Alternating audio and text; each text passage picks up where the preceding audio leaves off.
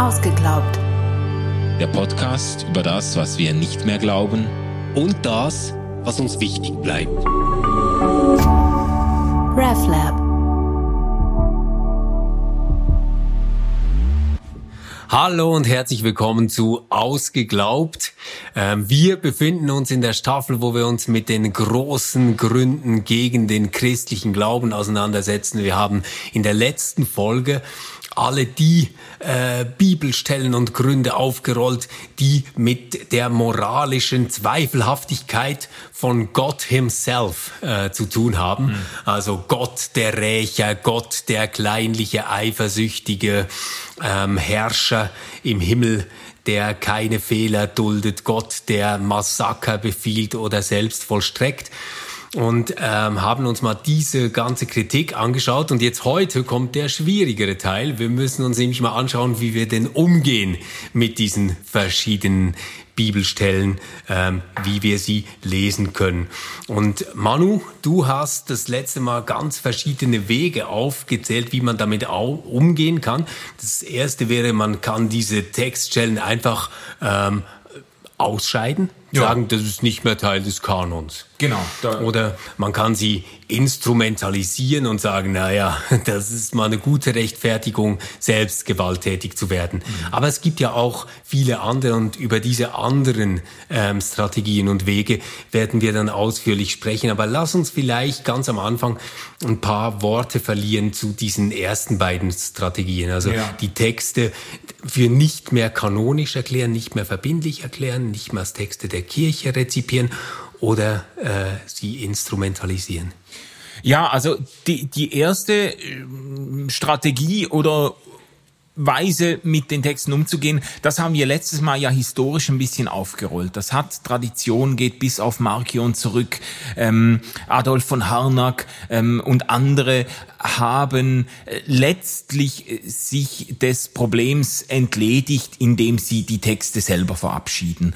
Und da gibt's natürlich moderate Formen davon, das haben wir ja auch letztes Mal besprochen. Also man kann auch äh, die Texte formal beibehalten, kanonisch und sagen, nee, nee, das gehört schon zur Bibel, aber man vermeidet es einfach, sie zu lesen, man vermeidet es, sie im Gottesdienst zu verwenden, man vermeidet es, aus ihnen irgendwie theologische Konsequenzen zu ziehen und versucht äh, eigentlich oft unbewusst ja die Texte einfach zu umgehen. Ähm, was äh, natürlich auch das Vorurteil Wir oder schweigen sie tot. Genau, man schweigt sie tot und das bestätigt so ein bisschen die äh, die ähm, Wahrheit der Beobachtung, dass diejenigen Leute vielleicht am meisten Probleme mit der Bibel haben, die sie auch wirklich lesen. Und wenn man den Texten natürlich strategisch ausweicht, äh, dann hat man keine Probleme damit. Man hat aber das Problem der Texte damit eigentlich nicht gelöst, ja. Genau. Ähm, oder eben man man äh, man äh, findet sogar zu einer fundamentalen Kritik an diesen Texten und sagt einfach mir,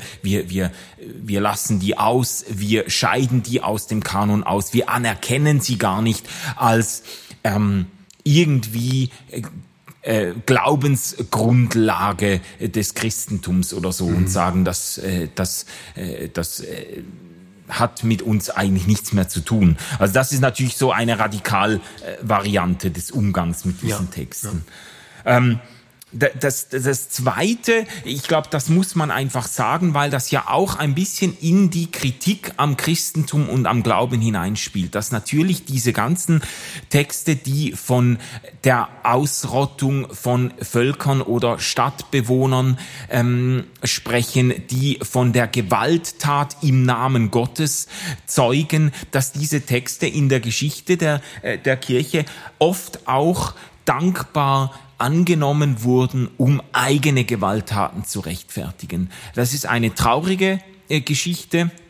Das gehört zu dem, ähm, da kommen wir ja im nächsten Thema oder in der zweiten moralischen Kritik auch drauf zu sprechen, wo es um die Kirche geht, um die moralische Unglaubwürdigkeit der Kirche. Da geht es um die sogenannte äh, von äh, Karl-Heinz Deschner, der hat ja, ja diese, diese genau, Reihe geschrieben, die Kriminalgeschichte. die Kriminalgeschichte des Christentums. Und das, das gehört da auch rein, also dass man da, da das beginnt oder beginnt nicht, aber äh, das, äh, da kann man die Kreuzzüge anführen, die auch im Namen Gottes und unter Verweis auf genau solche Bibelstellen gerechtfertigt wurden. Da äh, hat man sich dann auf die Heiden und auf die Muslime und so weiter gestürzt, äh, unter Verweis auf die Ausrottung der heidnischen Völker im Zuge der Landnahme und so weiter.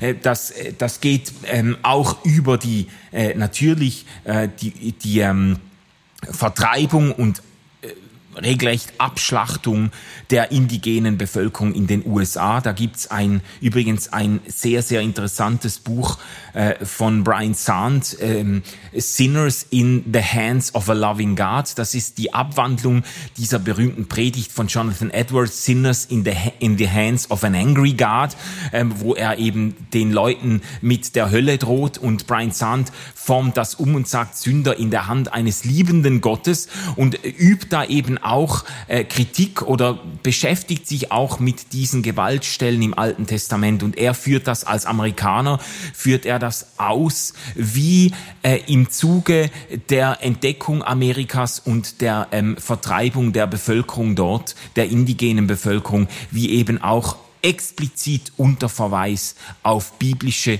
Texte. Also eine ganz, äh, eine Geschichte führt er an von, von der Vertreibung eines indigenen Volkes, wo man, äh, wo man die Leute in ihren Wigwams, vor allem Frauen und Kinder, bei lebendigem Leibe verbrannt hat und die vorherigen Gewissensbisse der Armee wurden von einem Pas Pastor aus dem Weg geräumt. Der hat dann die Nacht durch im Gebet gerungen und wurde dann erinnert an diese Bibeltexte, die eben auch äh, von der Auslöschung von Heiden und ihren mhm. fremden Götterkulten und so sprechen und ist dann am Morgen fröhlich äh, zur, vor die Armee getreten und hat ihnen diese Texte unterbreitet und gesagt, wir haben den Segen Gottes, um diese äh, Frauen und Kinder umzubringen um diese Bevölkerung auszurotten. Wir tun eigentlich dasselbe, wie es das Volk Israel bei der Landnahme auch getan hat. Also solche Geschichten kennen wir auch ja. aus der Reformationsgeschichte Luther gegen die Schwärmer.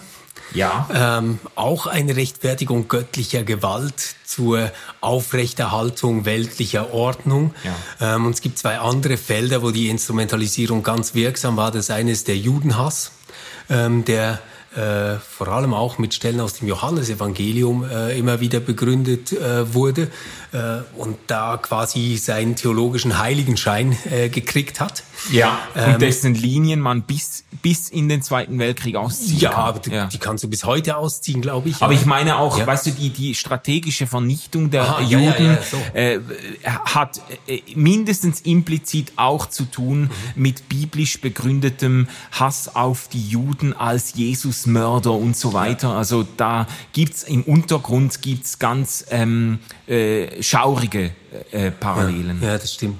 Und ähm, dann ganz bestimmt auch im Bereich Familie äh, war waren äh, Gottesbilder nicht nur zum Guten, also sei es das Verhältnis äh, zwischen Frau und Mann, sei es äh, das Thema Kindererziehung und äh, gerade in evangelikalen Kreisen wird ja bis heute noch äh, darum gerungen, ob körperliche Züchtigung nicht doch etwas ist, was biblisch halt einfach verlangt wird. Mhm.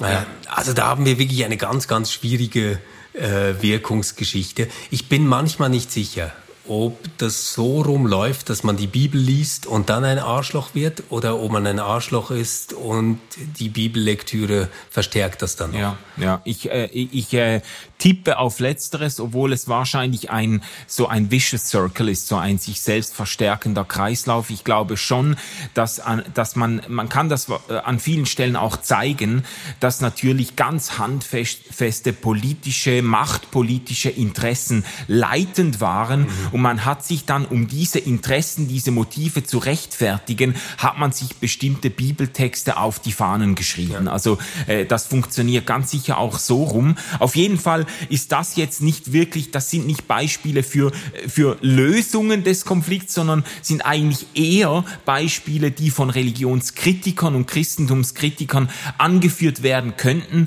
um zu sagen, in Verstärkung der moralischen Kritik an Gott, äh, um zu sagen, ja, wir haben hier in den biblischen Schriften ein Gott, der ein moralisches Monster ist, wie Genau. das Dawkins beschreibt. Und die Kirchengeschichte beweist, wie fatal sich dieses Gottesbild auch auswirken kann. Ja. Und ich, ich glaube, das hat man erstmal so hinzunehmen als Kritik. Ja. Man äh, wird dann in der eigenen Geschichte und in dem, was man äh, selbst dieser Geschichte beiträgt, ähm, versuchen müssen, andere Teile stark zu machen. ja, ja. Lass uns mal vielleicht auf diese Kontextualisierungsstrategie eingehen. Das wäre jetzt eine dritte, sehr bekannte, die wir auch an der Uni äh, so gelernt haben, wenn es um Textexegese geht, wenn es um Theologie des Alten und Neuen Testaments geht. Aber darf ich, darf, Ja. ich, darf ich nicht doch noch eine, eine Strategie einschieben, weil ich das Gefühl Ja. habe, die passt da besser rein. Ähm, äh, weil es gibt, es gibt ja auch die Strategie, mit der ich auch äh, ein Stück weit aufgewachsen bin, eben die Texte nicht ähm, äh, nicht jetzt unbedingt selbst zu instrumentalisieren für eigene Gewalttat, aber doch die Texte, die Gewaltanwendungen Gottes als moralisch akzeptabel oder sogar ähm, ähm, vorbildlich Okay. äh, um zu interpretieren. Ich glaube, das, da- ich glaube, das passt an dieser Stelle gut. Ähm, äh, und ich habe da bin da mit einigen Beispielen aufgewachsen, äh, die sich mir so eingeprägt haben. Es gibt doch diesen ganz bekannten evangelikal-amerikanischen Apologeten Lee Strobel, der, äh, der äh, sehr gefeierte und wirklich zu Bestseller-Auflagen gekommene Bücher geschrieben hat. Der Fall Jesus hieß das, The Case for Christ. Und dann gab es ein Buch, das heißt The Case for Faith. Und da beschäftigt er sich in einem Kapitel eben auch mit diesen gewalttätigen Gottesvorstellungen. Und er versucht da zu zeigen, dass es eben in all diesen Stellen, dass es eben moralisch gerechtfertigt war, moralisch richtig war, dass Gott so gehandelt hat. Und die Argumentationen sind zum Teil wirklich äh, abenteuerlich bis haarsträubend. Ja, also zum Beispiel ähm, die Landnahmegeschichte, die Vollstreckung des Bannes an der Bevölkerung Jerichos oder auch an der Stadt Ai. Da wird dann so argumentiert, dass diese Bevölkerung, diese äh, äh, kananäischen Stämme und so weiter moralisch derart verfallen waren, dass es da derart wirklich Sodom und Gomorra mäßig zu und her ging, dass da die Gerechtigkeit so mit Füßen getreten wurde, dass Gott eigentlich dieser Bevölkerung einen Gnadenakt erwiesen hat, indem er sie abschlachten ließ, besonders, weil man sich ja immer stößt an diesen Anforderungen, auch die Kinder nicht zu verschonen, versucht Lee Strobel zu argumentieren, besonders gegenüber den Kindern, war es gnädig, dass Gott sie vernichten ließ, weil äh, die Kinder eben in einem unmündigen Alter umgebracht wurden und so eigentlich noch unter äh, die unter quasi das Rettungshandeln Gottes fallen. Die Kinder, die werden ähm, nach äh, Ansicht ähm, von Lee Strobel und manchen anderen, die werden quasi automatisch gerettet, weil sie eben noch nicht moralische Verantwortung für ihr Handeln übernehmen können. Und hätte Gott die Kinder nicht umgebracht, hätten sie sich in diesem zerfallenen Milieu ganz sicher zu bösen Übeltätern entwickelt, die dann für ihre Taten zur Rechenschaft gezogen werden von Gott und ewige Verdammnis erleiden. Ergo hat Gott jetzt gerade durch die Vollstreckung des Bannes an den Kindern diesen Kindern eigentlich eine ewige ähm, ähm, äh, Höllenstrafe erspart und sie sogar zu Kandidaten für den Himmel gemacht, äh, indem er sie äh, getötet hat. Also äh, so, so wird das dann gedreht, oder? Aber also hat das je irgendeinen Menschen überzeugt, der nicht in einer geschlossenen Einrichtung sitzen muss? Ich, ich weiß es nicht. Ich weiß einfach, dass ich beim Lesen gedacht habe, ah, da ist doch irgendwie einiges schief. Und es es- Also ich meine, ja, ja. Da, da, da ist nicht nur einiges schief, da ist wirklich alles kaputt, oder? Ich meine, diese Vorstellung, ähm, dass ein Gott quasi sagt, na ja, die Ewigkeit ist halt eine sehr lange Zeit zur Zeitlichkeit und die Zeitlichkeit ist ja gerade jetzt auch für diese Kinder nicht schön. Ich lasse die jetzt mal abschlachten, dann kommen die zu mir. Also lass die Kinder her, kommen zu mir, äh, einfach unter anderen Methoden. Ja, genau. Die ist ja wirklich ultra krank. Finde ich auch. Und das Problem mit solchen Erklärungen ist halt wirklich das, was wir jetzt unter äh, Instrumentalisierung der Texte schon verhandelt haben. Das Problem ist halt, wie willst du jetzt eine solche Deutung, die das Töten von Kindern und von Menschen überhaupt moralisch rechtfertigt, wie willst du jetzt verhindern, dass das angewandt wird auf aktuelle Gegebenheiten? Es, es, es, es gibt vor allem ein Riesenproblem. Ähm, es nimmt das, was wir mit der Würde des Menschen meinen, nicht mehr ernst. Mhm. Die Würde des Menschen beruht im Kerngedanken darauf, dass jeder Mensch eine unverbrüchliche Würde hat als eine einzelne Person, nicht als Teil einer Gruppe, einer Sippe oder irgendwas. Und ähm, ich, ich, ich könnte ja noch verstehen, wenn er sagen würde, naja, das haben die sich damals nicht so gedacht, war halt falsch, war doof. Die haben es vielleicht aber eigentlich gut gemeint oder so. Ich meine, schon das wäre seltsam, aber okay. Aber dann noch zu sagen, nach unseren heutigen moralischen Standards mhm. war das wirklich die saubere Lösung, die sich der liebe Gott da ausgedacht hat, das ist ja wirklich krank. Ja, ich glaube wirklich, man kommt mit dieser Lösungsstrategie nicht wahnsinnig weit. Es ist ja ein, ein Freund von mir, äh, äh amerikanischer Theologe, der Greg Boyd, der hat ja äh, ähm, sich an diesen Texten fast zehn Jahre lang abgearbeitet. Und er ist angetreten, um äh, genau diesen Weg zu beschreiten und zu zeigen, dass diese äh, alttestamentlichen und auch neutestamentlichen Gewalttexte, dass die ihre moralische Berechtigung hatten. Und er hat hat Jahre äh, investiert und versucht die besten äh, die besten Erklärungen dafür zu suchen und er ist irgendwann daran zerbrochen, hat gesagt, man, die, lassen sich moralisch nicht rechtfertigen ja. und hat dann einen anderen Weg beschritten. Ich glaube auch, dass man sich selbst ähm, und auch der Glaubwürdigkeit des, äh, der eigenen äh, Kirchen äh, keinen Gefallen tut, wenn man versucht, äh, den Genozid und die Vernichtung ganzer äh, äh Stadtbevölkerungen irgendwie moralisch zu rechtfertigen. Das, das, das läuft nicht. Es, es gibt ja, und da kommen wir dann eben doch doch ähm, so zu dieser Kontextualisierungsschiene ja. ähm, einen Versuch, das andersrum zu machen. Also statt davon auszugehen, ähm, dass das, was dort beschrieben ist, moralisch gerechtfertigt sein kann, geht man davon aus, dass es einen Kontext gibt, unter dem nachvollziehbar ist, warum ähm, solche Texte verfasst werden. Ja.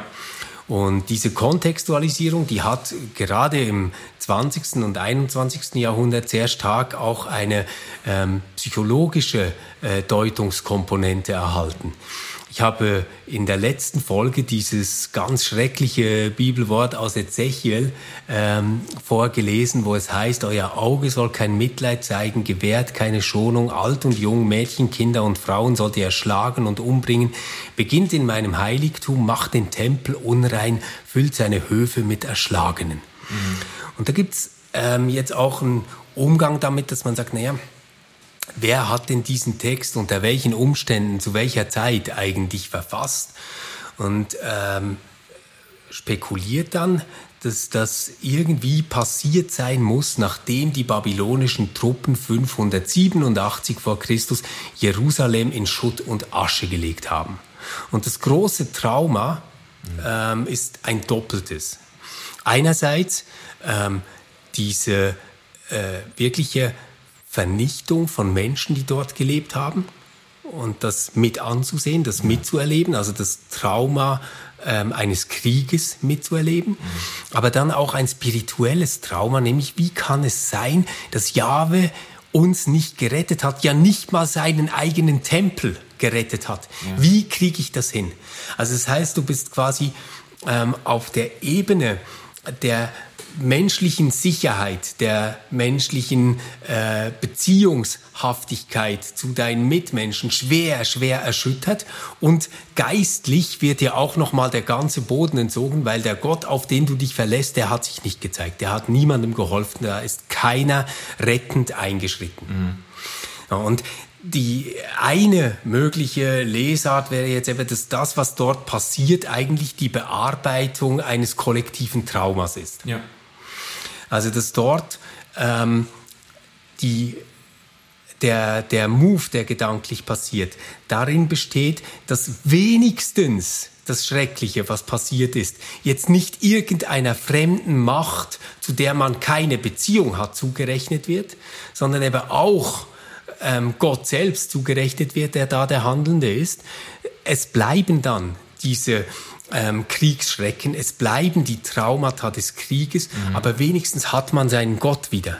Ja. Und wenigstens hat man jemanden, den man anrufen kann, den man um Verzeihung bitten kann, mit dem man handeln kann. Ja. Also es ist eigentlich eine Art kollektive Selbstermächtigungsstrategie angesichts einer kollektiv traumatisch wirkenden Ohnmachtserfahrung, ja. die man gemacht hat. Das, das ist aber auf einer ganz anderen Ebene als das, was äh, Lee Strobel tut, weil wir uns jetzt quasi schon so mit einem ähm, forensischen Anliegen quasi an diesen Text wenden und sagen, oh je, was muss denen passiert sein, damit die sowas geschrieben haben. Mhm. Ja, ja, das gefällt mir aber sehr viel besser und ich glaube, das trägt auch weiter. Ich habe das äh, bei in meiner Strategienliste habe ich das unter äh, unter ähm, der Lösung Texte von ihrem Wirkungs, von ihrer wirkungsgeschichtlichen Funktion her deuten. Also ich finde das spannend, weil dasselbe hat man ja auch, finde ich, kann man sehr gut bei, bei Klage- und Rachepsalmen machen. Man kann Rachepsalmen lesen und da ist es auch einfacher, die zu rechtfertigen, weil halt die Textgattung das eher noch hergibt. Das sind poetische Texte, das sind, das ist der Ausdruck von, vom Schrei der Seele, von der Verzweiflung des Beters Peters und von seinen Rachegedanken. Bonhoeffer hat ja schon gesagt, die Rachepsalmen sind eigentlich Racheverzichtspsalmen, in dem der Beter seine ganzen Aggressionen, seine Hilflosigkeit, seine Wut, seine, seine unendliche Vergeltungslust an den Feinden, die ihm so übel mitgespielt haben, vor Gott ausbreitet und völlig ungeschminkt sagt, ich würde mir wünschen, man würde deren Kinder am Felsen zerschmettern und weiß nicht was. Und man kann das als authentischen Ausdruck und als ich sage jetzt mal, als spirituelle Bewältigungsstrategie verstehen. Die Leute sind zutiefst ins Unrecht gefallen, sind auch eben traumatisiert und versuchen vor Gott jetzt äh, ihre Gefühle so ungeschont wie möglich zum Ausdruck zu bringen. Und was du jetzt gesagt hast, geht eigentlich, äh, wenn ich das richtig verstanden habe, in eine ähnliche Richtung. Nur, nur ähm, wird es hier quasi von von Texten die eben narrativ sind, die quasi äh, äh, historisch sind, wird dasselbe gesagt. So, das ist, sind eigentlich Texte, die eine Geschichte erzählen, um eine tiefe Traumaerfahrung irgendwie zu zu bewältigen. Es ist eine Relektüre dessen, genau. was einem widerfahren ist und ja. was man in Ohnmacht erfahren hat. Ja. Und trotzdem würde ich sagen, bei beidem, also bei den Psalmen, mhm. den Rachepsalmen und ähm, bei dieser Hesekiel-Erzählung, äh, muss man aufpassen. Ich meine, einerseits ähm, hat das was Schönes und Erbauliches, indem wir sagen können, Menschen, die vom Leben kaputt gemacht sind, schreiben Texte, die in der Bibel stehen und dort gelesen und gebetet und meditiert werden können. Das mhm. ist ja eigentlich das Schöne. Das, ähm, was als Gefahr droht, ist der religiöse Wahn. Also wenn man sich nachher wirklich in das verbeißt und in seiner Rache bleibt, auch wenn man sie Gott anbefiehlt und ihm zuschreibt, dann kann das natürlich auch wieder zu einer Fixierung führen, die nicht gesund ist. Ja, ja. Und die in vielen Fällen und hoffentlich den aller, allermeisten Fällen auch enttäuscht werden muss durch das, was man im Leben erlebt. Denn nicht überall, wo ich ein Rachegefühl habe, richtet irgendeine höhere Macht einen Schaden an. Ne? Und, ja, ja. und es, es kann zu einem Hadern führen, zu einer Fokussierung auf eine eigene Gerechtigkeitsvorstellung, die dann auch schwierig werden kann. Mhm was, was ich äh, bei diesem Zugang einfach noch entscheidend finde, jetzt auch auf dem Hintergrund dessen, was wir in der letzten Folge gesagt haben, hier verlassen wir natürlich dieses unmittelbare wörtliche Verständnis der Texte und fragen nach ihrer Funktion, genau. also fragen, welche Bedeutung hatten diese Texte für ein, für das Volk Israel? Das ist für im Leben. Ja, genau. Und das ist, das ist ein, wichtig, weil man hier ein Stück weit Abstand nimmt von der, von der ähm, äh, von einer wörtlichen Lesung, die jetzt auch darauf besteht, dass das historisch ganz genau so passiert ist. Und äh, hier äh, fragt man nicht, nicht ähm, nach dem, der Ereignisebene selbst, sondern welche Funktion erfüllen diese Texte. Ich, ich ja, man, man kann eigentlich sagen, es ist eine Art äh, Tauschgeschäft. Ja, die Texte büßen ihre ähm, Autorität ein im Sinne dessen, dass Sie jetzt quasi uns etwas erzählen darüber, wer Gott ist und was er tun wird oder was er getan hat. Was wirklich passiert Diese Autorität, ist quasi, ja. ähm, die, die wird aufgegeben und dafür gewinnen Sie Nachvollziehbarkeit, Menschlichkeit und Empathie. Was aber auch eine Form der der Autorität oder im Sinne der Wirksamkeit ist. Genau, Die Texte ja, ja. werden gerade so äh, aber auf halt eine nicht andere mehr als Weise etwas, wirksam. was von Gott her quasi äh, seinen autoritativen Charakter erhält, sondern dadurch, dass ich sage, oh, da spüre ich einen Mitmenschen. Ich kann connecten. Ja, also was ich, was ich spannend finde ähm, an diesem Zugang ist, dass er auch in den biblischen Texten selber schon vorgebildet ist. Also es gibt, ich habe äh, beim Recherchieren bin ich auf äh, eine spannende äh, Interpretation äh, de, dieser ganzen Landnahmeerzählungen im Josua-Buch gestoßen und da hat ein Alttestamentler das wunderschön vorgeführt ähm, und das fand ich echt total ähm, äh, überzeugend auch, dass er sagt, die, die Texte, diese, auch diese Geschichten von Jericho und diesem, äh, voll, dieser Vollstreckung des Bannes, die wurden schon innerbiblisch, wurden die umgedeutet. Ja. Ähm, es wurde quasi die, die, die Bedeutung des Textes in eine neue Richtung gelenkt. Zum Beispiel in dieser Josia-Geschichte, als Josia ähm, die Texte ähm, wieder entdeckt und man nimmt an, dass er eben diese ganzen Deuteronomium-Geschichten äh, wieder entdeckt hat, da liest man die vor und er merkt, wir haben uns gar nicht an die Gebote Gottes gehalten. Also wir haben quasi diese Aufforderung, den Band zu vollstrecken und so weiter, haben wir nicht vollzogen und dann holt er das nach, aber nicht indem sie den Bann an der heidnischen Bevölkerung vollstrecken, sondern indem sie ähm, ihre Kultstätten reinigen. Und also ähm, was ich sagen will oder was der, was der, ähm, der Theologe da argumentiert ist, dass diese, diese Herem-Texte, diese Bannvollstreckungstexte nicht als Aufruf zum Völkermord gelesen wurden, sondern als Aufforderung, Jahwe treu zu bleiben, dem Gott Israels treu zu bleiben und sich von, äh, von heidnischen religiösen Einflüssen zu befreien. So wurde das umgedeutet. Also man hat diese radikale, äh, es ist so eine Art, weißt du, so wie diese eine Art hyperbolische Rede, mhm. so hat man das verstanden. Mhm. So wie Jesus sagt, wenn dich ein äh, dein Auge zur Sünde verleitet, dann reiß es aus. Oder ja. wer mir nachfolgen will, muss Vater und Mutter hassen und so. So diese diese letzte Zuspitzung, die eine Wahrheit transportiert, aber in dieser wörtlichen Weise nicht verstanden werden will. Und so haben sie diese Landnahmeerzählung gedeutet, als Aufforderung, Gott treu zu bleiben und sich nicht mit, mit äh, fremden Kulten und fremden Glaubensvorstellungen zu vermischen. Ähm, aber nicht als Aufforderung, die Träger solcher Glaubensvorstellungen äh, umzubringen. Mhm. Ja? Mhm. Also schon innerbiblisch will ich sagen, gibt es so eine, eine Reinterpretation dieser, dieser ja. Texte. Ja. Ähm, äh, ich, äh, vielleicht, äh, man könnte das unter diesem Punkt subsumieren oder einfach auch als einen differenzierten exegetischen Zugang noch einmal zu einer eigenen Strategie machen. Aber es gibt wirklich, finde ich, hochverantwortliche Versuche ähm, von Alttestamentlern, allen voran Bernd Janowski, der dieses Buch geschrieben hat, ein Gott, der straft und tötet, Fragezeichen.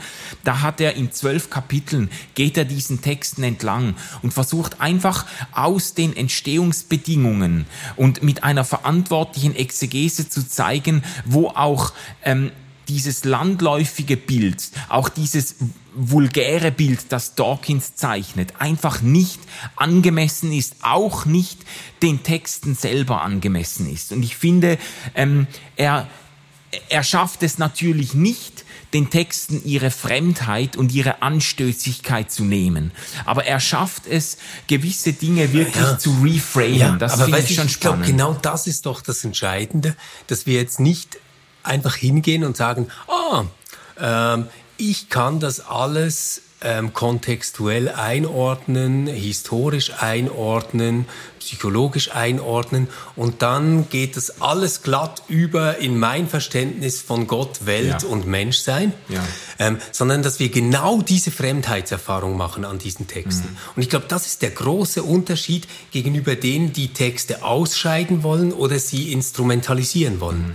Dass sie nämlich ein Verhältnis haben zu diesen Texten, die ihnen zugestehen, dass sie fremd sein dürfen, mhm. dass sie stoßend sein dürfen und eine Eigenverantwortlichkeit mitdenken, ähm, wo ich mich eben nicht einfach auf die Bibel berufen kann, wenn ich dieses oder jenes tue oder richtig finde oder falsch finde, sondern immer weiß, dass ich, egal welchen Text ich vor mir habe, und seien es Sätze wie aus den zehn Geboten, die Dinge einfach interpretationsbedürftig sind ja. und ich am Schluss mit meiner Verantwortung vor Mitmenschen stehe und erklären muss, warum ich etwas tue. Ja, ja, genau.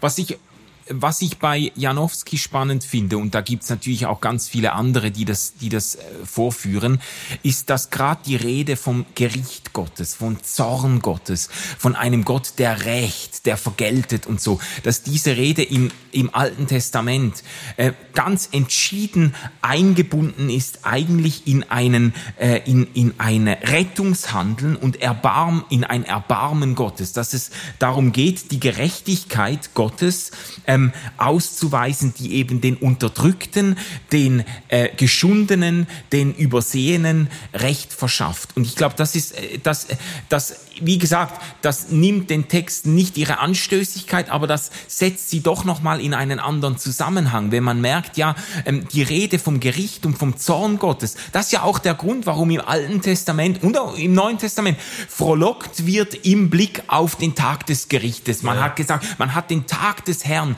herbeigesehnt, weil es eben ein Tag war, weil das Gericht Gottes, der Zorn Gottes, weil man das verbunden hat mit einem Handeln Gottes zugunsten der Unterdrückten, mit einem, mit einem Erbarmungshandeln, der jetzt end, mit, mit einem Gott, der jetzt endlich diesen Ungerechtigkeitsstrukturen ein Ende bereitet. Und, und in diesem Kontext muss man dieses auch Rache- und Vergeltungshandeln Gottes verstehen. Und ich finde ich finde das einfach wichtig, äh, damit man nicht in so eine Vulgärform äh, abdriftet und das Gefühl hat, eben à la Dawkins, äh, der Gott des Alten Testaments ist ein kleinlicher, rachsüchtiger, ein rachsüchtiges Monstrum. Nein, ähm, im Kontext der Geschichte Israels ist die Rache und der Zorn Gottes bezieht sich, äh, bezieht sich ausdrücklich auf auf die, ich sage jetzt mal, auf die Imperien, auf die, auf die großen Ungerechtigkeitssysteme, die Menschen niederhalten und niederdrücken. Darauf, äh, da, daran entbrennt der Zorn Gottes. Das finde ich, finde ich wichtig festzuhalten. Mhm. Ja, bin noch am überlegen, ob das auf alles zutrifft. Also gerade wenn es so um Reinheitsgebote geht und sowas, ähm, bin bin da noch unentschlossen. Was ich ähm, auch gerne noch ganz kurz einstreuen würde, ist, es gibt ja gerade aufgrund dessen, dass Gott dann solche Dinge wie Rache oder Empörung ähm, zugeschrieben werden, auch immer wieder die Versuche, das Gottesbild quasi freizuhalten von diesen Anthropomorphismen, mhm. also von diesen ja. menschlich allzu menschlichen Zuschreibungen, mhm. ähm, die man an Gott macht. Und ich glaube, das ist ähm, ein sehr gefährlicher Weg weil er vorgibt, quasi so ein cleanes Gottesbild ähm, haben zu können, ja. was dann wirklich richtig ist. Und so stimmt's dann aber echt. Mhm. Während das andere irgendwie verunreinigt ist durch menschliche Vorstellungen etc. Ja. Und ich glaube, aber gerade das ist eigentlich die politische Stärke ähm, der, der Bibel, die wir haben, dass die Texte so krud, so unvereinbar oft miteinander sind, so uneindeutig sind, dass, dass wir gar nicht alleine für uns in der Studierstube jetzt quasi sagen können, so ist es und das ist jetzt der liebe Gott und das ist die Welt, sondern dass die uns aus sich selbst heraus ständig dazu zwingen, miteinander im Gespräch zu sein und darum zu ringen, wie mhm. wir das jetzt verstehen. Ja. Ja. Ja, ich, ich denke, das können wir das können wir festhalten, dass ein Zugang, der den Texten kein Eigenrecht mehr zuspricht, ihnen keine Stimme mehr gibt äh, und sie einfach vorschnell Vielleicht ist das das Schlüsselwort, dass man sie vorschnell äh, einordnet, einbindet, unschädlich macht, eigentlich entkräftet, ähm, indem man sie irgend in ein theologisches Überkonzept einbindet oder so oder ihrer Anstößigkeit äh, beraubt und so. Das, äh, das kann nicht der Weg sein. Man nimmt die Texte so nicht ernst. Das finde ich auch äh, die, das, darin liegt für mich auch der Gewinn äh, von eben von verschiedenen Alttestamentlern, die sich dann wirklich an den Texten abarbeiten. Da liest Aha. man die Texte und, äh, und äh, ähm, äh, wischt nicht einfach drüber. Ja. Danke für diesen Steilpass. Dann kommen wir doch jetzt ähm, zum nächsten, äh, zu, zur nächsten Strategie, die ja eigentlich so ein Überkonzept ist. Nämlich äh, die Bibel und ihre Wirkungsgeschichte selbst als Offenbarungsgeschichte zu verstehen, in mhm. der sich Gott auch nochmal wandelt. Ja. Und in der sich Gott verändert. Ich, ich glaube immer, du hast da eine gewisse Sympathie. Ja, habe ich tatsächlich. Dann, dann mach ähm, mal diese Position stark. Ja, das ist, das ist schwierig. Also man müsste zuerst differenzieren. Es gibt ja die Idee, dass sich einfach Gott in zunehmender Klarheit offenbart. Das heißt, Gott bleibt derselbe, aber äh, sein Offenbarungszeugnis in der Bibel quasi ist einer Entwicklung äh, unterworfen oder äh, wie, es wird immer klarer deutlich, wer Gott wirklich ist. Also quasi wie du knippst eine alte Lampe an und die wird immer heller, je länger sie brennt. Ja, Mhm. Ja, irgendwie so, genau. Ja. Und das andere wäre dann, dass man sagt, nein, Gott selbst ist einer äh, in einer Entwicklungsgeschichte. Also nicht nur seine Offenbarung, nicht nur so, wie man ihn versteht, sondern Gott selbst, der lernt da dazu. Der versucht Dinge aus im Umgang mit den Menschen und merkt, nee, das klappt so nicht. Also es gibt ja auch spannende Texte, die man dafür anführen kann. Also äh, im, im Jeremia, glaube ich, wo Gott ganz verzweifelt sagt, ja, ich habe, was soll ich noch tun mit dir, Israel? Ich habe mhm. alles versucht. Ich habe dich gezüchtigt, ich habe dich geschlagen. Es hat nicht funktioniert. Ich habe dich gerufen, liebevoll, äh, dich umworben. Es hat nicht, fun nicht funktioniert. Wo man so den Eindruck hat, ähm, äh, Gott spielt ganz verschiedene Möglichkeiten durch und kommt nicht zu seinem Ziel, weil das Volk einfach halsstarrig äh, bleibt ähm, äh, das, äh, das sind schon spannende äh, Ideen, die in solche Texte auch eingegangen sind. Mhm.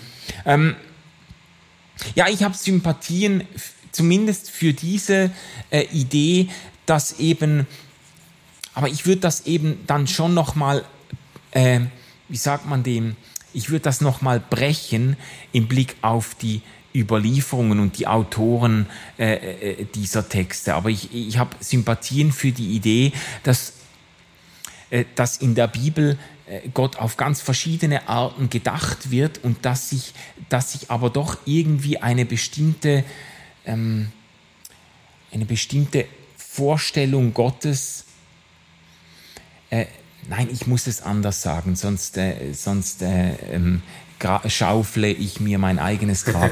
ähm, ja, weil ich finde das schwierig, wenn man das so evolutiv, so progressiv ja. sieht. So quasi, ja, früher äh, war, äh, da gibt's ja verschiedene Vorstellungen, Ideen, auch religionsgeschichtlich äh, hat man äh, sich lange gestritten, muss man von einem ursprünglichen Polytheismus ausgehen, der dann zu einem Monotheismus sich hochentwickelt hat, oder müsste man von einem ursprünglichen Monotheismus ausgehen, der dann äh, irgendwie polytheistisch verformt wurde und so weiter. Ähm, äh, und wenn man das jetzt im Blick auf die biblische Offenbarung macht, es wird eben schnell mal schwierig, wenn man sagt, ja, äh, die älteren Texte, da ist Gott irgendwie noch, äh, noch verformt und dann wird's immer klarer. Ich denke das umgekehrt, ich denke das von, ich denke das von der Offenbarung Gottes in Jesus Christus her. So wird für mich ein Schuh aber, draus. Aber genau da ist doch die Schwierigkeit, also das, das wäre jetzt mein theologischer Einwand dazu. Ähm, ich ich habe auch noch andere Einwände, aber der theologische Einwand wäre gegen diese Evolutionsthese quasi, ja. wenn man so will. Also dass ähm, Gott sich immer deutlicher offenbart und klarer mhm. zeigt, würde ich halt immer ins Feld führen, naja, es gibt eigentlich nichts Unklareres, äh, was Gott tun konnte oder was ihm zugeschrieben werden kann, als Kreuz und Auferstehung. Mhm. In, weil, inwiefern? Ja, weil weil das Kreuz eigentlich ähm, in der Auferstehung als das pure Gegenteil dessen aufscheint, was da der Fall ist und was passiert ist. Also der unbeteiligte Beobachter sieht ja erstmal einfach, dass da wieder irgend so ein äh, Messias aufgetreten ist, der jetzt auch gescheitert ist. Ah, und ja, das, was ja dann passiert, ist ja nicht, dass man quasi sagen kann, jo, und dann haben es alle Menschen und alle Tiere kapiert, dass Gott eigentlich einen ganz anderen Plan hatte. Der wollte nämlich den Tod überwinden und er wollte die Ungerechtigkeit überwinden. Sondern das ist ja eine Interpretation dessen, die extrem schwierig und voraussetzungsreich ist. Das liegt ja gerade nicht auf der Hand, wenn du den Kreuzestod Jesu nimmst. Das, ist ja gerade das, was nicht sichtbar ist eigentlich daran. Mhm, mh. Aber für mich wäre halt gerade da eigentlich die entscheidende Erkenntnis, dass Kreuz und Auferstehung eigentlich ein Gottesbild zeichnen, das derart kontraintuitiv ist und allen Erwartungen an eine anständige Gottheit so eklatant widerspricht, dass, dass, äh, dass man guten Grund hat anzunehmen, dass sich hier etwas zum Durchbruch verschafft, dass sich hier eine, eine Vorstellung, eine Idee Gottes ähm, äh, ähm, etabliert, die eben nicht einfach irgendwie ausgedacht ist, sondern die, die zeigt, wer Gott wirklich ist. Ja, also äh, ich ja, sage jetzt und, mal und von dem Moment, aber das, das ist doch die die Pointe der ganzen Erzählung. Jetzt, jetzt könntest du quasi sagen, okay, dann haben wir Auferstehung, jetzt ist er wieder da. Ja. Und was dann passiert ist, der verschwindet. Mhm. Und dann und dann was was was bleibt zurück? Das ist der Geist. Ja, das ist schwer zu fassen. Ja, schwer also, zu sagen. Das, also, das, das ist jetzt nicht mehr Klarheit als Gott, der mit seinem himmlischen Hofstaat ähm, die Erde ordnet, ähm, die Pflanzen pflanzt und den Menschen einen Garten bereitet. Mhm. Also es wird nicht anschaulicher, es wird nicht gegenständlicher, es, es, es wird eher diffuser und schwieriger. Das finde ich jetzt nicht unbedingt. Also was was es sicher nicht ist, äh, die Geschichte von Jesus ähm, inklusive Tod und Auferstehung. Was es sicher nicht ist, ist äh, quasi die, die ultimative Selbstdurchsetzung Gottes in einem autoritativen Sinne. So quasi jetzt, wo das passiert ist, kann eigentlich ein anständiger oder vernünftiger Mensch gar nicht anders äh, als äh, diesem Gott seinen Glauben zu schenken oder so. Das ist es nicht. Das beweisen ja auch die Reaktionen auf Tod und Auferstehung. Da haben sich die Geister dran geschieden. Ja, und Aber das ist auch verständlich, oder? Man muss sich mal vorstellen, ähm, de facto, der liegt in dieser Grabeshöhle, mhm. nachdem er am Kreuz gestorben ist. Ja. Und was erzählt der Glaube, was dann passiert? Der Glaube erzählt, ja, der, der liegt zwar dort, meinst du, aber eigentlich ist er in die Totenwelt hinabgestiegen. Mhm. Oder? Weil, weil er auch Herrscher ist über die Totenwelt. Und da muss man sagen, das ist ein absolut brillanter, faszinierender Gedanke. Mhm. Aber da kommst du nicht drauf, wenn du vor dieser Höhle stehst und auf diese Höhle glotzt. Das, das ist nicht ja. das, was du siehst, sondern es ist das Gegenteil dessen, was du siehst. Es ist etwas ganz anderes als das, was du siehst. Ja, ja, aber ähm, der, also der entscheidende Punkt, in, wir haben ja da schon ein paar Mal drüber gesprochen, auch über äh, Auferstehung und verschiedene Deutungen dieses Ereignisses, aber der entscheidende Punkt ist ja für die neutestamentlichen äh, Berichte, da wird ja wahnsinnig viel Wert darauf gelegt, dass es eben Zeugen des Auferstandenen gab, die eben, äh, die eben gesehen haben, dass Jesus von den Toten auferweckt wurde und, das, und die darin eine, eine Bestätigung oder eine ultimative Bekräftigung seines Anspruchs gesehen haben. Und daraus ist eine Jesusbewegung entstanden. Ja. Das ist für mich dieses äh, ein Stück weit ein historisches Argument dafür, diese das, was in Jesus passiert ist, in die Mitte meines Glaubens zu stellen. Da ist eine Bewegung daraus entstanden, die buchstäblich bereit war, nicht nur an die Enden der Welt, der damals bekannten Welt zu gehen und diesen, dieses Ereignis zu bezeugen, zu bekennen, sondern bereit war, ihr Leben hinzugeben dafür, weil das sie derart existenziell berührt und umgekrempelt hat.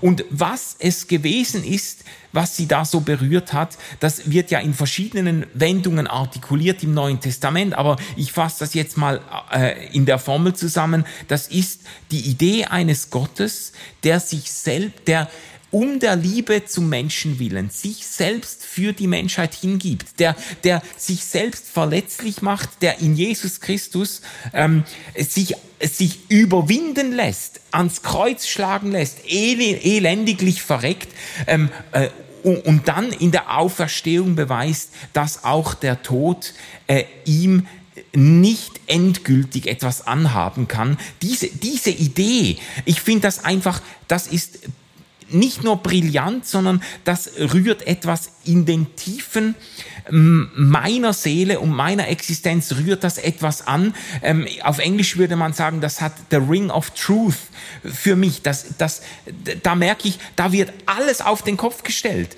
was man von Gott gedacht hat. Und von daher, also wir sind ja bei der Frage, wie man mit diesen, mit diesen anstößigen äh, Zeug, Be Bezeugungen Gottes im, im Alten und Neuen Testament umgeht. Von daher lese ich quasi die ganze Bibel. Von diesem Gott, der sich selbst der nicht sich gewalttätig durchsetzt, sondern der sich Gewalt antun lässt, um zu zeigen, dass er durch die Liebe auch noch die Gewalt des Todes überwinden kann. Das ist für mich der hermeneutische Schlüssel. Jetzt, jetzt, jetzt, hast du eigentlich gerade eine Antwortstrategie ganz schön auf den Punkt gebracht und ausgeführt. Das ist so die Suche nach der christologischen Mitte, Exakt. um das Gottesbild ja, zu verstehen. Oder? Genau. Und ich, ich will auch gar nicht mit dir um historische Deutungen und sowas streiten. Das war wirklich nicht meine Absicht, sondern meine Skepsis hat sich ähm, darauf bezogen, dass ich gesagt habe, ich glaube nicht, dass dieses Bild von der immer steigenden Klarheit mhm. tatsächlich passt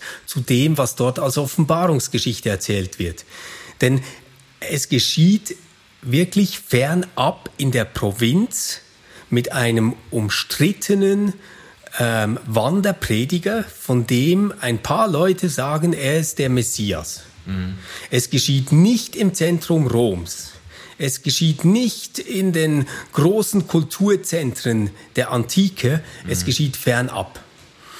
Und es ist dann nicht so, dass jeder ähm, der dem Auferstanden begegnet, sofort all das kapiert, was du jetzt christologisch ausgeführt hast, sondern dazu braucht es dann diesen Paulus, der ähm, diesen wirklich faszinierenden Gedanken entwickelt und sagt, ah, jetzt geht das alles auf. Ja. Es ist eben nicht so, dass, dass Gott irgendwie eine riesen Leinwand auf die Welt ja. gestellt hat und gesagt hat, so, jetzt erkläre ich es euch mal.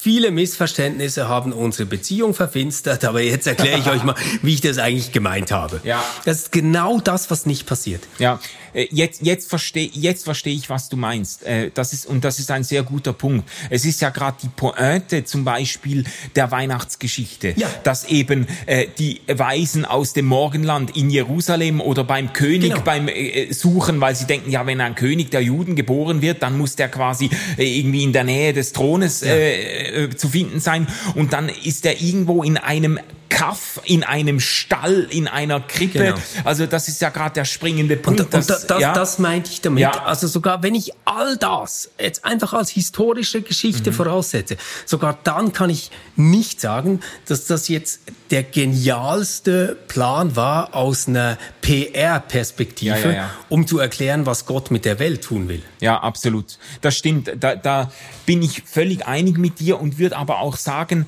ähm, genau das entspricht ja der Art und Weise, in der sich Gott in Jesus Christus überhaupt äh, zeigt. Also genau dieses sich, sich nicht gewaltsam in den Mittelpunkt drängen, genau dieses, ähm, dieses ähm, diese Demut, diese Bescheidenheit, dieses sich, äh, sich ähm, von mir aus hinten anstellen, sich nicht selbst wichtig machen, sondern ähm, sich über den Weg der Zuwendung, der Liebe, der Aufmerksamkeit für Menschen ähm, in die Herzen der Menschen einzuprägen. Das ist ja gerade der springende Punkt. Und das, also, das wird ja auch äh, eben bis zu Kreuz und Auferstehung wird das eigentlich durchgehalten. Also ja. auch die Auferstehung, und es heißt zwar, nach den biblischen Berichten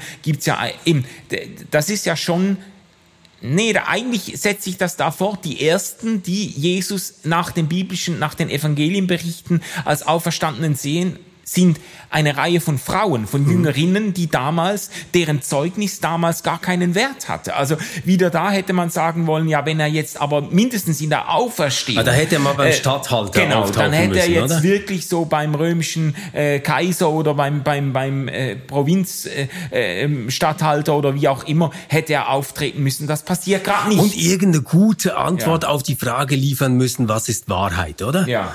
Das, das genau. wäre doch, so, so würde man doch die ja. Geschichte inszenieren, wenn es um Klarheit ginge. Und das, glaube ich, eben ist gerade nicht ähm, die, die Pointe quasi dieser christlichen Offenbarungsgeschichte, dass die Klarheit zunimmt. Ja, dann ist vielleicht Klarheit nicht der richtige äh, Begriff, äh, das, das, äh, das kann ich nachvollziehen. Oder und, und Mühe habe ich halt aus einem aus einer ethischen Überlegung mit dieser Idee, dass Gott sich entwickelt. Also ich meine, das ist ja quasi eine Entwicklungspsychologie des lieben Gottes, mhm. äh, die da gesponnen wird. Ja. Also quasi der ähm, unzivilisierte Rachevulkan Gott mhm. macht Erfahrungen mit der Welt und den Menschen und lernt da so einiges über sich und ähm, probiert Dinge aus. Mal verstockt er das Herz des Pharaos, mal schickt er ein paar Heuschrecken. Ähm, er merkt dann, dass das nicht so effizient ist und ähm, versucht anderes zu tun. Ja. Äh, irgendwann reut es ihn dann auch und er kommt dann selbst. Also da habe ich, da habe ich Mühe damit, weil ich, weil ich sagen würde, na ja, ähm, dieser, dieser Gott ähm, wäre ja ein regelrechtes Problemkind.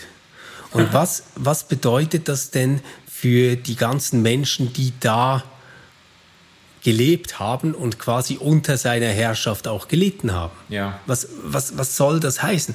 Da muss ich ja ein Zyniker sein, wenn ich, wenn ich von, von sowas ausgehe.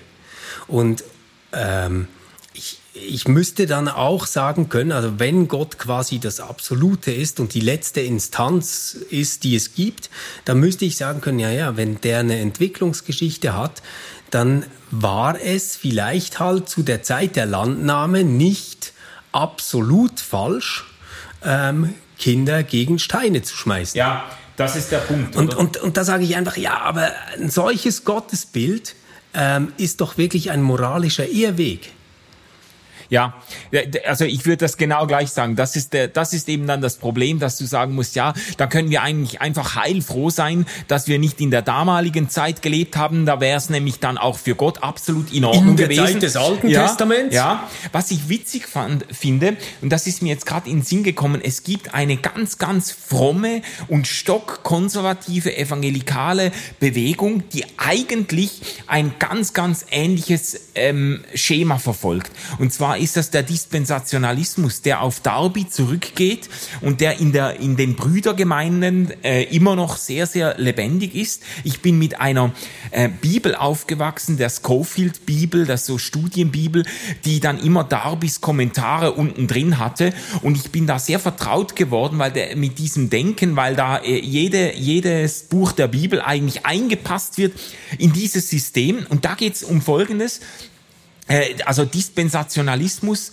äh, der teilt quasi Gottes Geschichte mit dem Menschen in ich glaube, es sind sieben verschiedene Heilszeiten, Dispensationen ein, die jeweils mit einem Bund beginnen. Also es gibt den äh, Adamsbund, es gibt den Noahbund, es gibt den Abrahamsbund, äh, was dann noch kommt, es gibt auf jeden Fall den ja, Jesusbund, den Mosebund natürlich, den Jesusbund und so. Irgendwie, man kommt dann schlussendlich auf sieben. Und in jedem, mit jedem Bundesschluss wird quasi eine neue Heilszeit eingeläutet, die ein ganz eige, eine ganz eigene Funktionsweise hat, eigene Gesetze, was eben früher nicht in Ordnung war, zum Beispiel, ähm, äh, zum Beispiel im, im äh, ähm, vor wie sagt man, vor dem Sündenfall im Paradieszeiten, da durfte man kein Fleisch essen und dann man beim, durfte aber dafür nackt sein. Man durfte nackt sein, genau. Äh, beim Noah-Bund muss man sich anziehen, dafür darf man Fleisch essen. Da gelten ganz neue Regeln ähm, und mit jedem Bund wird quasi äh, wird eine neue äh, Funktionsweise aufgesetzt und und da sind dann Dinge in Ordnung, die früher nicht in Ordnung waren oder umgekehrt. Und mit Jesus wird dann eben nochmal ein ganz äh, ein ganz neues neues Kapitel aufgeschlagen und eigentlich ist das ganz, ganz ähnlich. Das ist eine Entwicklungsgeschichte, in der man dann im Rückblick sagen kann, ja, das war damals in dieser Heilszeit, war, war das wichtig und richtig und, und notwendig. Heute geht das gar nicht mehr. Ja, ja. finde ich total spannend. Total spannend. Ich äh, kauf's natürlich nicht. Nee, ich auch ähm, nicht. Lass uns vielleicht auf ähm, ein, ein nächstes Feld gehen, das mir besonders lieb ist. Man kann sich ja nicht nur denken, dass sich Gott entwickelt im Sinne einer Lerngeschichte, sondern man könnte das ja auch über die Menschheit oder die Kirche denken. Ja. Ähm, und das ist äh, ein, ein Weg, den ich äh, ganz sympathisch finde. Dafür habe ich ganz viel Sympathie. Und ich will ganz kurz ausrollen, ähm, wie ich den verstehe. Ja. Ich glaube, dass es eigentlich nie eine Zeit gab, in der einfach eine heilige Schrift war, ähm, die einfach so gegolten hat, sondern in jeder Zeit und jedem Moment musste auf diese Schrift Bezug genommen werden, sie musste ausgelegt werden, ähm, sie hat uns provoziert, uns Menschen meine ich jetzt, verstanden zu werden zwischen dem, was wir in dieser Welt erleben, was wir miteinander erleben, dem, was wir denken können qua Vernunft, dem, was wir von unseren Eltern, Großeltern, Urgroßeltern wissen, was wir uns über Geschichte denken können etc. Ähm, und das hat äh, Niederschlag gefunden in Auslegungen. Also Auslegungen wie den Talmud auf der jüdischen äh, Seite, Auslegungen wie das Neue Testament auf der christlichen Seite. Also versuche quasi das, was ich erlebt habe, nämlich ähm, zum Beispiel als Jüngerin und Jünger ähm, mitzubekommen, dass der, den ich für den Messias gehalten habe, äh, jetzt gekreuzigt worden ist und gestorben ist. Wie bringe ich diese Erfahrung zusammen mit meiner heiligen Schrift? Mhm.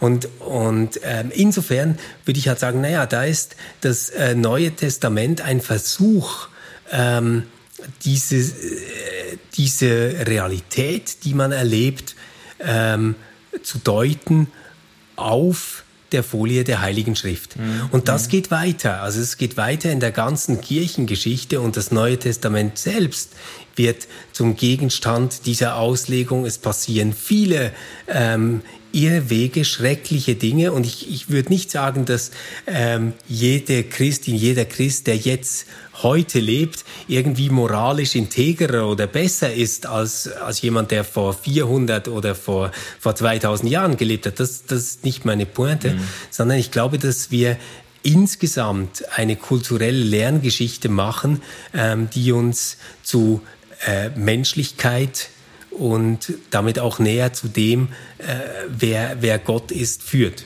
Mhm.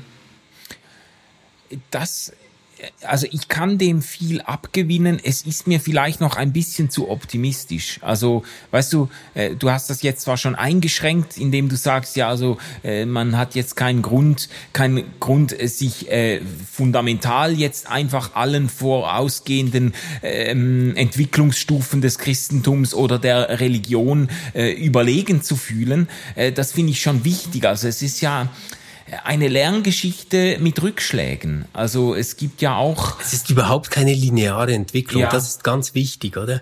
Aber es, es gibt halt die Möglichkeit, also wenn du heute lebst, dann kannst du halt auf 2000 Jahre Kirchengeschichte zurückblicken. Mhm. Und das kannst du nicht, wenn du im Anfang dieser Jesusbewegung geht alle nach äh, Nazareth und folgt mir nach äh, Story ja. drin bist. Ja, ja, und also was ich wichtig finde, in irgendeiner Folge haben wir uns da auch mal drüber unterhalten und da habe ich ja von dir auch wirklich sehr viel gelernt äh, im Blick auf diese äh, Idee der, Lern, der Lerngeschichte und der Entwicklung.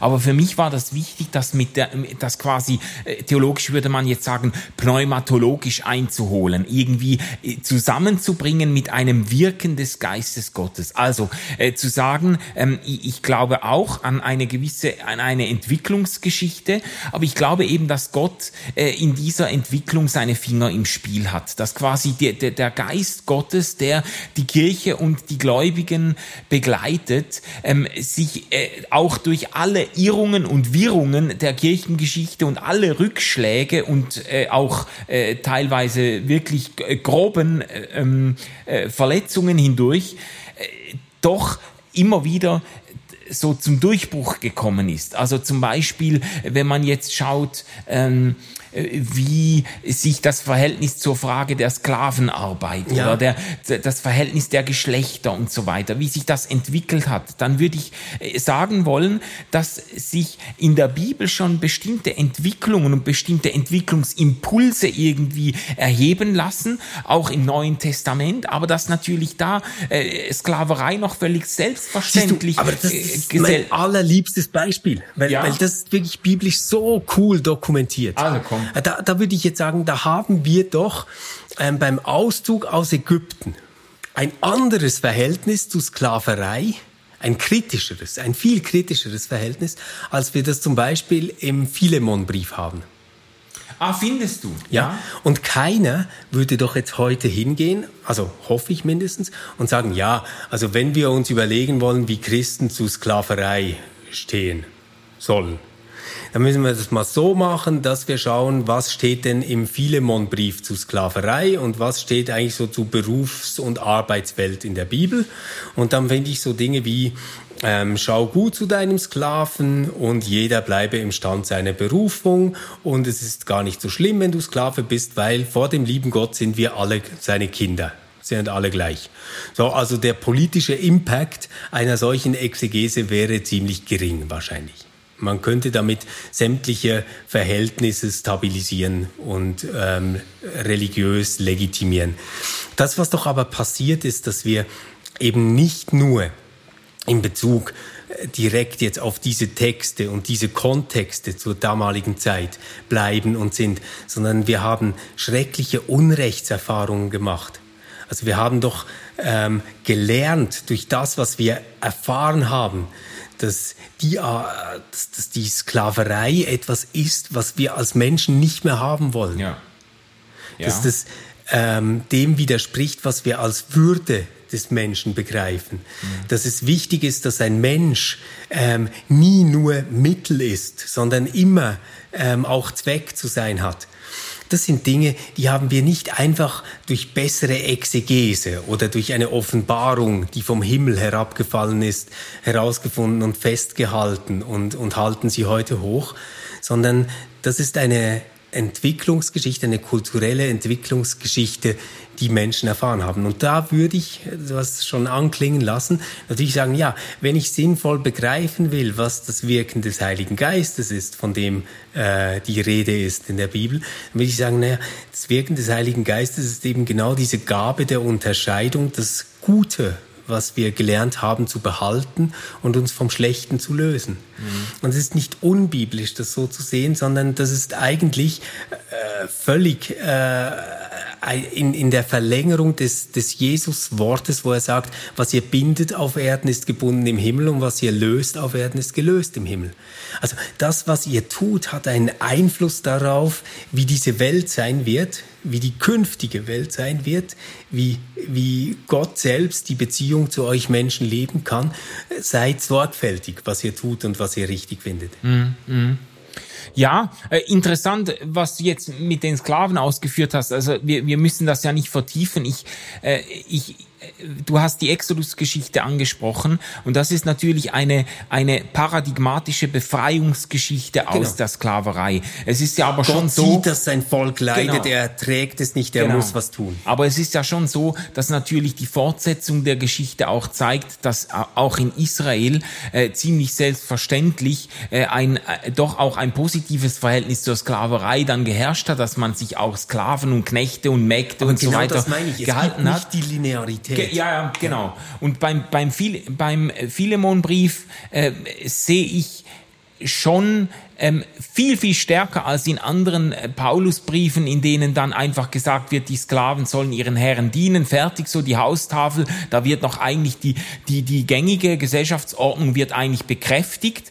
Und beim Philemonbrief sind zumindest Ansätze zu sehen für eine, eine einen menschenwürdigen Umgang miteinander, dass er sagt, ja, nimm ihn auf ähm, als, als einen Bruder und, und quasi begegne ihm auf Augenhöhe. Da ist so dieses, man, man könnte sagen, da ist so keimhaft äh, angelegt, was sich später zum Durchbruch äh, ähm, dann verhilft. Äh, ja, aber es gibt, es gibt doch einen großen Unterschied. Das, was dort gilt, das soll in der christlichen Gemeinde gelten. Ja. Aber es hat nicht ähm, die, also damit verbunden ist nicht die Idee, dass wir jetzt quasi mit einem Demonstrationszug nach Rom äh, gehen und ah, die ja, Abschaffung ja. der Sklaverei fordern.